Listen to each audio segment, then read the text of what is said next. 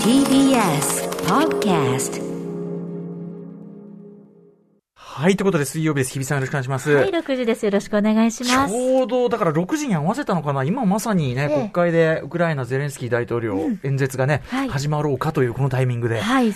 ございますということで、はいまあ皆さんそちらもぜひ注視していただきたいんですが、すねえー並行してこちらの番組もはいやらせていただきたいと思います。頂戴いたしますうんあの、ちなみにですね、あの、昨日番組のオープニングで、はいうがきさんね、あ、うがきさん久しぶりにあ、、そうそうそう。一瞬ね、あの、昨日、要するに停電の情報を伝えなきゃいけないかもしれないっていうんで、日比さんがずっと粘ってたんですよね、こっちにね。そうなんです。速報対応ということで、9階のフロアには待機しておりまして。はい。ね、あの、久しぶりに姉さんと会って、あっと久しぶりでした。めちゃめちゃ嬉しそうに、お互い何分間手を振り続けるの話しながらずっと手を振り続ける、そう微笑ましい感じでございましたけども。ディスタンスを取らねばと思いつつ、うんはい、手をずっと振ってました。そう。でね、あの、ちょっとさっき日比さんの顔を見たら思い出したのが、ええ昨日あの、宇垣さんにですね、番組オープニングで、えっと、僕があの、NHK の BS ドキュメンタリー、あの、ええ BS、えっと、海外ドキュメンタリーっていうかな、あ、世界のドキュメンタリーだ、はいって枠があってすごく好きなんですけど、あの、そこであの、再放送分なんだけど、月曜の夜に見ましたよっていうんで、えープーチン政権と戦う女性たちという素晴らしいドキュメンタリー、えーロシアの、まあ、ちょうど去年のロシアの様子ですね。えーまあ、要するにプーチン政権というのはね、あの、政敵をどんどんどんどん、なんていうのとんでもないやり方で結構排除していくみたいな。えーでもそういう中で、あのーまあ、心ある人たちがね、次々とこう、例えば海外出ちゃうとか、えーあるいはその、なんかいろいろこう、閉じ込められちゃったりもしたりしますけども、あの、若い女性たちが参政権を使って、要するに立候補して、なんとか政治を変えようとする、まっとうな道をね、つあの、使ってこう、国を良くしようとしてるんだけど、あの手この手で、いろんな目に遭うという、ええーちょっと胸が苦しく。でも同時にその女性たちがめちゃめちゃみんなおしゃれでかっこよくて、あの、みたいな話をね、すごくしたんですけどね。えーで、何を思い出したか。それ、ちょっと、それ自体が再放送だったんで、あの、日比さんもぜひ機会あればどっかで見てほしいんだけど、あの、どういう、あの、あれで見れるか、宇垣さんが録画してるっていうかあ、ら、本当ですか？じゃあ、ミサトさんち行こうかな。うん。見といてもいいかもしれないけど、ええ。あの、素晴らしいドキュメンタリーだったんですが、その中のディテールで一個、日比さんの顔見たら思い出したのがええ、と、あとは日比さんが今着てるカーディガンの色とかで思い出したんだけど、その中の一人の女の子が、まあ立候補しようって若い女の子なんですよ。ええ。で、すごいおしゃれでみんな、三人の女の子を産むんですけど、そのうちの一人の部屋に、等身大のティモシー・シャラメの、こう、伊達看板っつうの？なんか、どこであれ作ってもらったのか作ったのかわかんないけど、ええ赤いあの上下のセットアップ着た、ティモシー・シャラメの、赤い上下？赤い上下、なんかのレッドカーペットの時の写真だと思うんだけど、赤い上下のセットアップ着たシャラメの等身大のあれが飾ってあって、えまあまずすごくそこで親近感というか、まあ言っちゃえばだからそうやってシャラメファンでもあるような女の子がそうやってめちゃめちゃ辛い、でも勇気出して立ち上がって、でも今どんな思いでいるのかとかね、てかそもそもどういう境遇の中にいるのかとか、ちょっといろいろ思っちゃうところがありましたけど、なんてことをね、あの、日比さんのはい。顔を見たら、あらあらあら。うん、ちょっと機会あったら、そのね、えっ、と、ええプーチン政権と戦う女性たちというね、素晴らしいドキュメンタリーだったので、は、はい。いあの、姉さんに 見せてもらうなり、はい。なりしてください。はい、ちょっはい。とぜ、ぜひ見たいです。えーそんな中ね、あの、アトロックとしてはですね、27日日曜日に、えっ、と、ゲーム実況をね、えはい。ー、うないさんの仕切りで1日またやります、ツイッチというところで配信しますが、その中で、はい、アマンガス対戦ということで、曜日パートナー、ぜひ、今回は日比さんも参加で。い、やー、ようやくですよ。もう前回寂しくてたまらなかったので。はい。はい、うん。楽しみです。えー、紙パンツドキドキさんも、はい。えー、27日のアマンガス配信、えー、パートナー全員揃っての配信嬉しいですと、えー、前回の宇垣さんと高木の楽しいやりとりをまた見られると思うと今からワクワクですし、えー、宇垣さんのインポスター、えー、略してウガポの完全犯罪を期待しても、これ要するにその、あの、人狼ゲームといって、ええ狼側と言いましょうかね。はいえー、まあ皆さんをこう気づかれないうちにこう、まあ倒していくという、ほえー、というような、まあ宇垣さんの切れ味鋭いプレーが見れたわけですけども。さすがジャックナイフ。うん。あとやっぱりうないさんがね、すごくうまいですからね、ええゲームはね。めちゃくちゃうまいですけど。日比さんやるの初めてですか？漫画は。初めてですし、まあ、こういった類のものを私、大体最初にね、いや、やられがちみたいな。してしまうタイプなんうんです。でもヘラヘラしてると。でも、あの、総裁はですね、宇垣総裁は、あの、日比ちゃんのことを倒すわけがないみたいな。いや、そそういうエコひいきはどうなんですかみたいな。やったー、もえーそうゲームになりませんからって感じ。もう、えー全力で守られに行く。どうでしょうかね。はい。まあ、ということで、27日のね、あの、ツイッチの配信も楽しみにしていただきたいと思います。頑張ります。ということで、あの、日比さんのちょっと近況などもここから先伺っていこうかと思っている次第です。ですえー、皆さんぜひ、ゼレンスキーさんの演説と同時にね、注視していただければと思う次第でございます。アフターシックスジャンクション After Six Junction. 3月23日水曜日時刻は今6時今5分です。えーラジオでお聞きの方も、ラジコでお聞きの方も、こんばんは。こんばんは TBS ラジオキーステーションにお送りしているカルチャーキュレーションプログラム、アフターシックスジャンクション、通称アトロク。パーソナリティは私、ラップグループ、ライムスターのラッパー、歌丸です。そして、はい、水曜パートナー、TBS アナウンサーの日々真央子です。はい。ということで、えー、まあ、ロシアの軍事侵攻の中、非常に大変なね、面にもなっております。でも、しぶとくね、まあ、その抵抗を続けている、ウクライナの、えー、ゼレンスキー大統領が今国会で、日本の国会で、はいえー映像で出演してね、はい演説をしております。生中継でということですからね。各局並びでね、やっていて、あのーええこの TBS 第6スタジオの中には、あの、各局のテレビのこうね、あれが同時に見れるように、こう、何台もね、えー6台こう並んでるわけですけど、はい面白いですね、こうやって見るとね、各局のこう、なんていうか、こう、同じ演説を映している、同じ映像を基本的には使っているんだけども、うん、情報のどこをこう、強調するかみたいなのが、やっぱそれぞれ違いますもんね。そうなんですよね。うんこの補足する映像であったりとか、うん出し物と私たち呼んでますけれども。出し物っていうのね。はい、そういうこんうテロップということも含めて、なんかうん。何を出すのか、地図を出すのか、写真を出すのか、うん。今までの経歴をまとめた文字を出すのか、ええ。まあ各局でそれぞれ特徴出てますよね。はい。いや、ということで、あのーもちろんね、その、ウクライナ情勢に関してはもう世界的なもんね、関心事になってますけど、はい。あの、つくづくその、昨日のドキュメンタリーの話した時も言ってたんだけど、まさにでも今の私たちの今の日本のいろんな、もう例えば不正はもちろんのこと、あるいはその、例えば人権に対する抑圧とか、差別とか、っていう我々のその身の回りのこと一個一個を見過ごしてた先にやっぱこういう事態ってあるよねというか、やっぱりその、一個一個、例えば法律が変な風に目じがめ上げられちゃって、で、残でも違法になっちゃうとか、っていう、こう、それ自体は一見、こう、暴力的に見えない何かっていうのを、やっぱそこで見過ごしちゃうと、取り返しが、いつの間にかこう取り返しがつかないことになるっていうことを、きやっぱ去年の時点で、えー、その選挙にこうやって出ようとしてる。でもそれ結局いろんな形で打ち砕かれていくんだけど、うん、みたいな。だから、あそこまで行っちゃってたらもうなんかするのも難しいってことかもしれないし、じゃあ翻って今日本の社会ってどこにいるのかなっていうことも、えー考えてしまうような、だからとっても全然人事じゃないというか、うん、あの、ことだと思いました。あの、国というのが、例えば、軍事的にせよ何にせよ、暴走した時にちゃんと止めれる国のシステムであるのか、我々の意に、意にそう本当は沿わない何かだった時に、それをちゃんと反映できることなのかどうか、そういうシステムにできるのかは、今の我々の、今のこの暮らしにかかってんなとかね、思いました、すごくね。そんなようなドキュメンタリーで。はい。あの、もうね、ちょっとなかなか見づらくなっちゃったドキュメンタリーの話ばっかりしても、ただ、シャラメを飾ってるええ子たちだから、ええもちろんもう同志でしょ、それは。ヒデさんにとっては。もうシャラメチームです。チームシャラメ。チームシャラメええ勝手に。うん。シャラメも胸痛めてると思うよ。だって自分の等身大パネル飾ってる人がさ。ねうんえ、なかなか、うん、だからそういった等身大の人たちであるということをまずは忘れちゃいけないですよね。何か大きな言葉で勝手にくくって。ロシア人とかね。そうそうそう。そうなんですよ。一番やってはいけないこと。そうなんです。全くその通り、おっしゃる通り。うん本当にそういうこともすごくわかると思います。あのはい、ロシアの人々の中のいろいろこう思ってるっていうか、もうもはやね、声を上げるのにも危険があるでしょうしええ、でもやっぱりね、あの、我々としてはロシアの中の動きっていうのも、やっぱり、本当はそこがね、期待しちゃうけど、それはね、なかなかこうなってくると、まあちょっと、あの、ね、あの、我々ちょっとわわからなくなっちゃってるところもあるけども、ね。うんたった去年の話なんですよ。去年のね、あの、9月の選挙の話だから、え。うん、なんかだっていうね、まあちょっとあの、そんなドキュメンタリーの話もしました。常に大きく見ること、そして近くに見ることってことを意識しながらね、そうですねちゃんと状況を把握していきたいなと思います本当にね。本当に。うんえー、そんな中ですね、はい日比さん、あの、はいここのとこね、あの、そう、今日もさ、ええもうテレビつける、テレビつけりゃ日比ちゃんよ。いやいや、それはたまたまそれがちょうどいいタイミングなんですよ。ストレートニュースも読んでらっしゃって。いや、そうですね、うんはい。ああいうのは緊張するでしょうね。いや、もう喉カラカラ。喉カラカラ喉カラカラでやってます。うんうんうん本当にもう最新の情報を伝えるので、まあ特に最近はね、あの、ウクライナの状況のことについての速報がまあ立て続けに入ってくるので、そうかそうんはい、大変緊張した中でやらせていただいております。しかもそのアナウンサーの力量一つの場面ですもんね、あところはね。そうね。そういうのもやられたりとか、はいエレベーターの夜は、お、日比ちゃんのアナウン そうそうス。そうお、日比ちゃんの声取りだ。ね。こんなこと思う次第そうで。す、そうです。頑張らせていただいております。うん。そんな忙しい中、はいでもちょっと最近はあれですか？あのー自分に使える時間もちょっとはできてきたあみたいなはい、ことですか、もうだいぶあうんのリズムが取れてきてですね、うんうん本当遅ればせながらなんですけれども、まずはウエストサイドストーリーようやくうんいけましして。ああ、お疲れ様でございます。はーい。いかがでした？いやいや、ん。もう本当に、あの、歌丸さんも宇垣さんもおっしゃってた、もうその言葉に尽きるなと思ったんですけど、いやー、映画見たなと、いい映画見たなと、本当にこうなんか、映画を見るという楽しさを500%享受できたような、そんな経験だった、体験だったですし、ゴージャスですよね。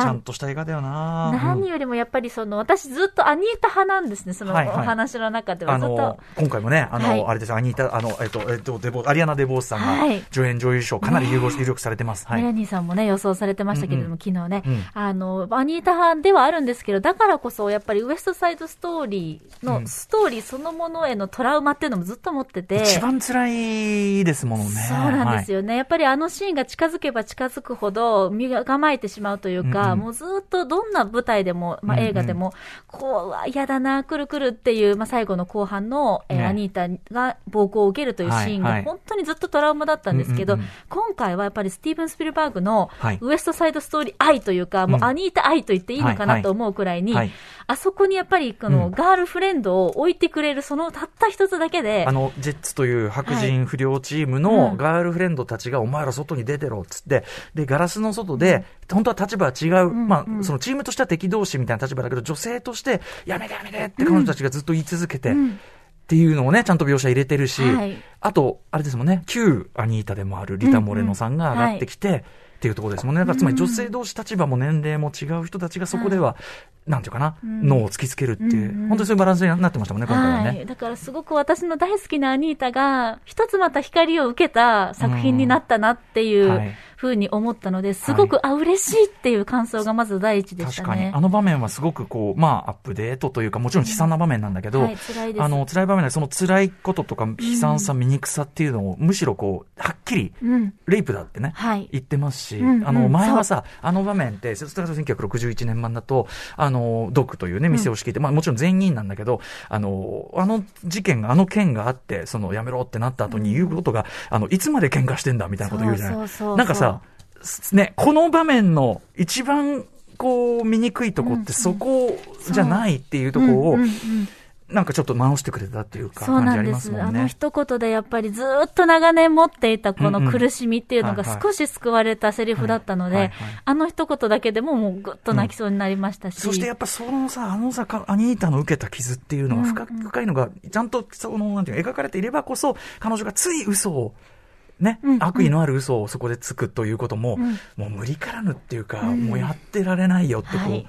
なるっていうのももうわかるし、本当に。説得力増してますよね、あそこはいね。本当になんか今まで抱いていたトラウマだってあったり、ええ不安であったり、不満みたいなものが少しずつ、こう、兆しを感じられる展開になってたので、私はすっごく、うんあの、もっとウエストサイドストーリーを好きになれた、そうですね。はい、映画あのでした。再構築素晴らしかったですね、そこがね。はい。あの、本当に良かったトニー・クシュナーさんの脚色がすごくいいのかなと思いましたし、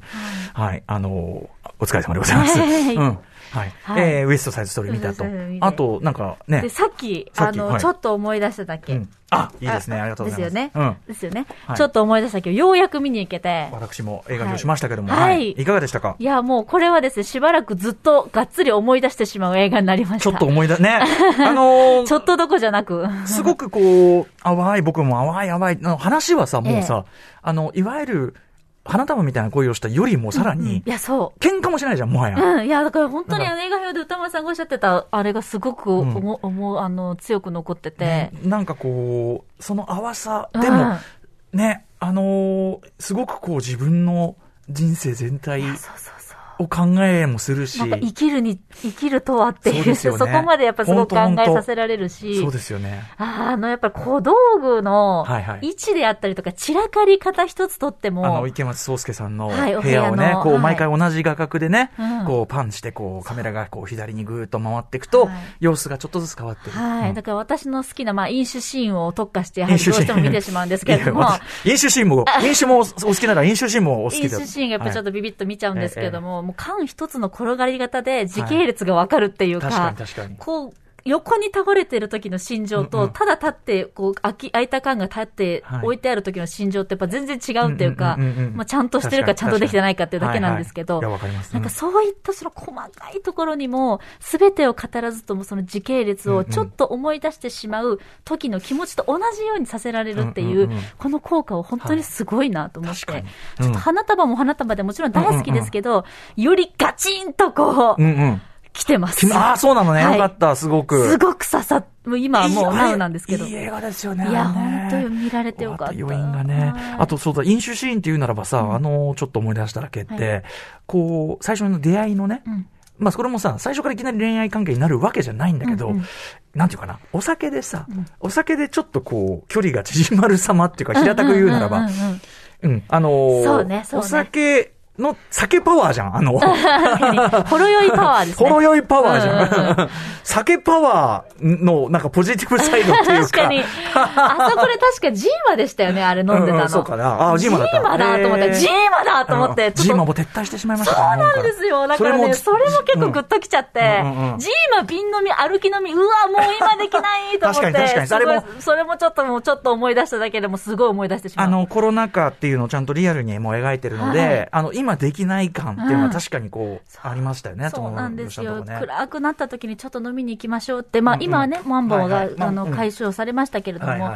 そう、だからなんか、うん、ちょっとでまだ整理できてない。さっき見てきたから。ああ、お疲れ様。あねよかったよかった。はいそうですか。いや気に入っていただけてね、ええありがとうごおかげさまで摂取できております。今その話聞いたら僕も見に、また見たくなっちゃった。ちょっと思い出しただけ。見たいうん本当にね、なんか折に触れそれこそちょっと思い出すたびに見返したくなるような一作かもしれませんね。ちょっととってもずっと思い出してます。私も、その、あれなんですよ。まあ、来週、その、日本時間でいう月曜日に、えっと、アメリカアカデミー賞のその発表はいあります、授賞式がありますんで、あの、ワウワウでね、我らが宇垣美里総裁が、はい、司会を務めたりもししますけども。物でいらっしゃるのかな。ね、そうね。ね楽しみ。あの、驚くべき金額を身につけて、ね、ドキドキもの金額を身につけて多分ご 登場される。間違いなくそうだと思うんだけど、ヒューヒューですよね、これね。うん楽しみうん、そこも楽しみですけども、あのーやっぱり昨日のメラニーさんのね、えっ、と、アカデミー予想賞でも言ってましたけど、やっぱ作品賞ノミネート作だけ取っても、これだけ事前に日本にいながらにして見られるって、やっぱ昔はなかなかなかったことなんで、結構ね、あの、アカデミー賞発表の時点では見られないまだあの日本ではっていうことがほとんどだったので、だからやっぱ見られる限り見とこうと思って、あの昨日も始ましましたけど、昨日ベルファスト見に行って、はい。えーあとドリームプラン、よよく行ってきましたそうなんですよね。ゃ。ドリームプラン。まあ、ウィル・スミスがね、ええ。あの主演男優賞、ほぼ取る枠なんて言ってましたけど、でも確かにあの奥さんのあのキャラクターとセットで、確かっていうのはわかる。確かに。うん。あの、だんだん、なんかこう、話上もそっちだけ評価するのはなんかバランスが悪い感じがするのはすごくよくわかりましたし。うん、あと、まあ、あのーセレーナあの、セレーナヴィナス・ウはい。ィリアムス姉妹ね、テニスのスーパースターに最終的にはなりましたけども、それを育て上げた、まあ、ご両親の話なんだけど、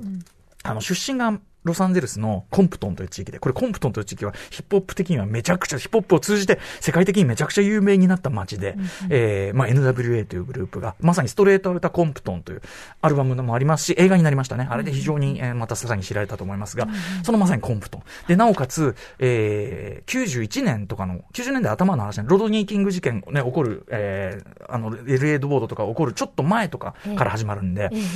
あのー途中ね、こう、街のギャングみたいな子たちにまあ絡まれるっていう場面があって、そこで、やっぱりカーステから流れてる曲が、まあ当然 NWA なんですよ、それがね。えー、NWA の、あ、91年のアルバムだってわかるわけですよ、私はね。うん。だから、あこれ91年だなってこかるーそこ。でも年代がわかるとそうなんです、そうなんです。そこでなわかるし、まあもちろんロドニー・キングのニュースとかやってるから、あこんぐらいかってわかるんですけど、あのーという意味で、なんていうのかな、ものすごく貧しい、で、まあちょっとこう治安も悪くなっちゃってる地域なんだけど、やっぱその序盤ですごく描かれる、なんていうのかな、チャンスって結局、全然、例えばスポーツって本来は能力順、すごくフェアな世界に見えるけど、スタートラインに立つ立たないでもうこれだけの不公平があるんだよなっていう。で、こあのーウィリアムスさんのうちさんは、うちさんの、ウィリアムスさんちは、あのーまあ、ご両親がすごくしっかりして、うん。ちゃんとそう強い意志を持って育て上げるっていうのがあったから、ああなってるけど、あのギャングの子たちとかは、そもそももうそのスタートラインに立つのも大変だっていう、その、さらにその手前、その、そんなのできるわけないっていうか、もう多分その、す想像もつかないレベルで、やっぱりその、なんていうかな、本当まあ恵まれてないって言い方すると失礼かな。とにかく、あの、もう選択肢がないんだよね、そもそも、ね、チョイスがないっていう対比として見ると、うん、あの、序盤すごくこう、まあ、ある種悪役的に登場するギャングの子なんだけど、やっぱかわいそう。終わってみれば、そのコンプトンで、コンプトンの街にいろいろこう、最終的に成功してからもいろいろ、あの、貢献をしていくんですけど、ウィリアムズ家は。でもなんか、ああ、なんかその、あの子たちも本当は救われるべき子たちだったのになっていうのが、はい、すごくこう、あの、実はちょっとう、特に序盤、序盤の裏テーマとしてある感じでしたね、単なるスポコンじゃないっていうか。なるほど、現実との向き合いとうん、そうですね、まあ、人種であったり、その階層ですかね、社会階層によって、そもそもこれは全然公平な。あの、あれとは言えない。門戸が開かれてない時点で本当はおかしいんだけど、うん、みたいな。あ、こう、時間がどんどん来てしまいました。はい。あの、いい映画でした、とても。はい。あの、アカデミー賞どういうふうになるのかも非常に楽しみでございます。大注目です。はい。えー、ということで本日メニュー紹介いってみましょう。はい。この後すぐはカルチャー界の気になる人、物、動きを紹介します。カルチャートークのコーナーです。今夜はアジアのドラマに詳しいライターの小坂真由子さん初登場です、うん、昨年中国で話題となったドラマ税制婿殿は天才作詞についてご紹介いただきます。税制というのは税肉の税に婿と書いて税制なんですけど、うん、まああの婿養子入り婿ということらしいですけど、あのめちゃくちゃ面白いドラマです。痛い位置を見ましたけどはい。えー、ということで、えー、お話ね、伺うの楽しみにしております。えー、そして7時から日替わりでライブや DJ プレイ、ライブや DJ プレイをお送りするミュージックゾーンライブダイレクト。今夜のアーティストはこちらです。2月16日にサードアルバム、グッドニュースをリリースした、蓮沼修太さんとユーザーンさんのコンビ。えー、このコンビでは番組初登場。蓮沼さんはね、えー、昨年の1月に蓮沼修太フィルという形でもう、ものすごい、あのー、構成の、えー、蓮沼修太フィルでご出演いただきましたけど、今回はユーザーンさんとのコンビで番組初登場です。そして、はい、7時40分頃からは、新概念提唱型投稿コーナー、あなたの映画館での思い出や体験談をご紹介、シアター一期一会です。そして、8時台の特集コーナー、ビヨンドザカルチャーはこちらです。今の洋楽シーンがすぐわかる、月刊ミュージックコメンタリー3月号。はい。TBS ラジオジェーンスー生活は踊る。そして金曜ボイスログの選曲でもおなじみです。音楽ジャーナリストの高橋義明さんによる月一音楽企画。日々変動する洋楽の最新事情、そしておすすめの新譜ご紹介いただきます。水曜がめちゃくちゃ久しぶりで、去年5月の BTS バター徹底解説いやだ、もうあっという間に1年近く経っちゃった。バターですよ。なんかものすごい前な感じするもんね。本当ですよ。うん。嬉しいです。ということで。水曜日。はい。よしくん水曜にばっかげんということでございます。はい、えー、それでは、アフターシックスジャンクション。行ってみようえアフターシックスジャンクション。